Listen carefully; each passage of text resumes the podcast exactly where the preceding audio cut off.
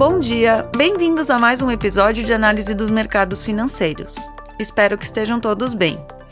No dia de hoje, 22 de janeiro de 2024, falaremos sobre certas tendências dos mercados e de suas implicações para nossos investidores. Na Dominion, buscamos a proximidade com os clientes, trazendo informações sobre o mundo financeiro de forma não convencional. Meu nome é Karine e apresentarei a vocês o último relatório elaborado em Londres por nossa equipe da Pacific Asset Management.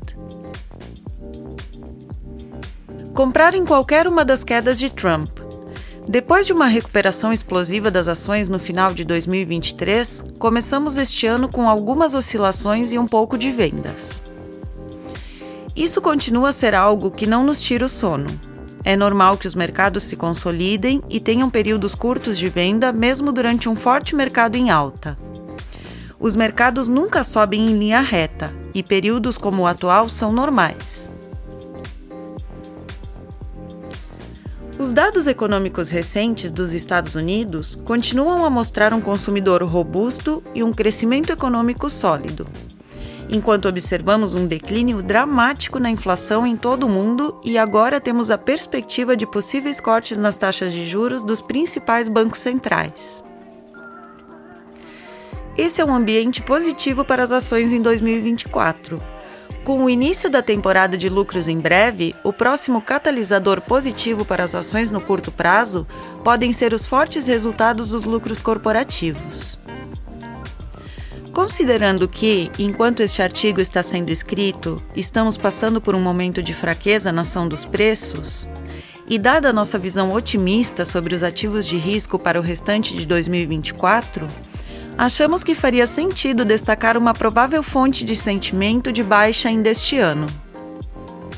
E essa é uma fonte de sentimento de baixa de risco que já vimos antes e que pode oferecer oportunidades de compra muito interessantes.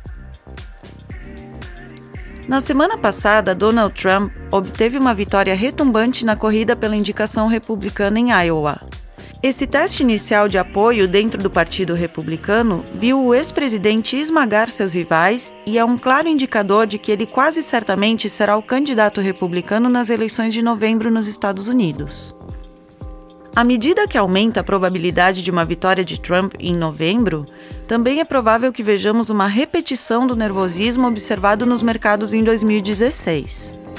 À medida que a eleição nos Estados Unidos se aproximava, houve surtos de volatilidade e vendas nos mercados acionários, pois a probabilidade e a incerteza associada a uma vitória de Trump se tornaram mais evidentes. Esses episódios de curto prazo de fraqueza do mercado teriam sido bons momentos para comprar ativos de risco.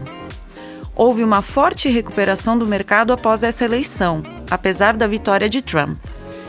Não obstante as preocupações pré-eleitorais sobre o resultado e dos simultâneos surtos de vendas no mercado, 2016 foi, na verdade, um ano forte para as ações, assim como o ano seguinte.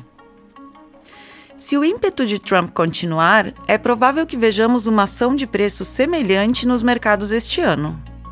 É provável que a imprensa mundial fale com entusiasmo sobre as ameaças iminentes à democracia, à economia, ao resultado da guerra na Ucrânia, etc., devido à vitória de Trump. E isso pode alimentar os surtos de venda.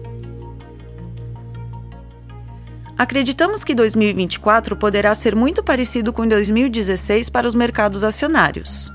Os ventos favoráveis da economia e dos lucros corporativos serão positivos e darão suporte a uma tendência de alta nos preços das ações. Mas as preocupações políticas com a eleição nos Estados Unidos alimentaram as vendas de curto prazo em 2016 e é provável que o mesmo aconteça este ano. Em 2016, esses episódios de fraqueza nos preços foram excelentes oportunidades para comprar ações e se beneficiar da recuperação entre 2016 e 2018. A história não se repete, mas às vezes ela rima.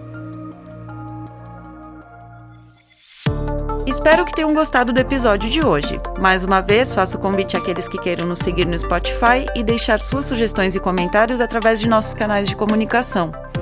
Nos vemos na semana que vem. Um abraço. As opiniões refletidas neste podcast são do autor na data da publicação e não necessariamente as da Dominion Fund Management Limited. O conteúdo deste podcast não pretende ser uma assessoria de investimento e não será atualizado depois da publicação. Imagens, vídeos, citações de literatura e qualquer material que possa estar sujeito a direitos autorais são reproduzidos total ou parcialmente neste artigo com base no uso justo aplicado a reportagens de notícias e comentários jornalísticos sobre eventos.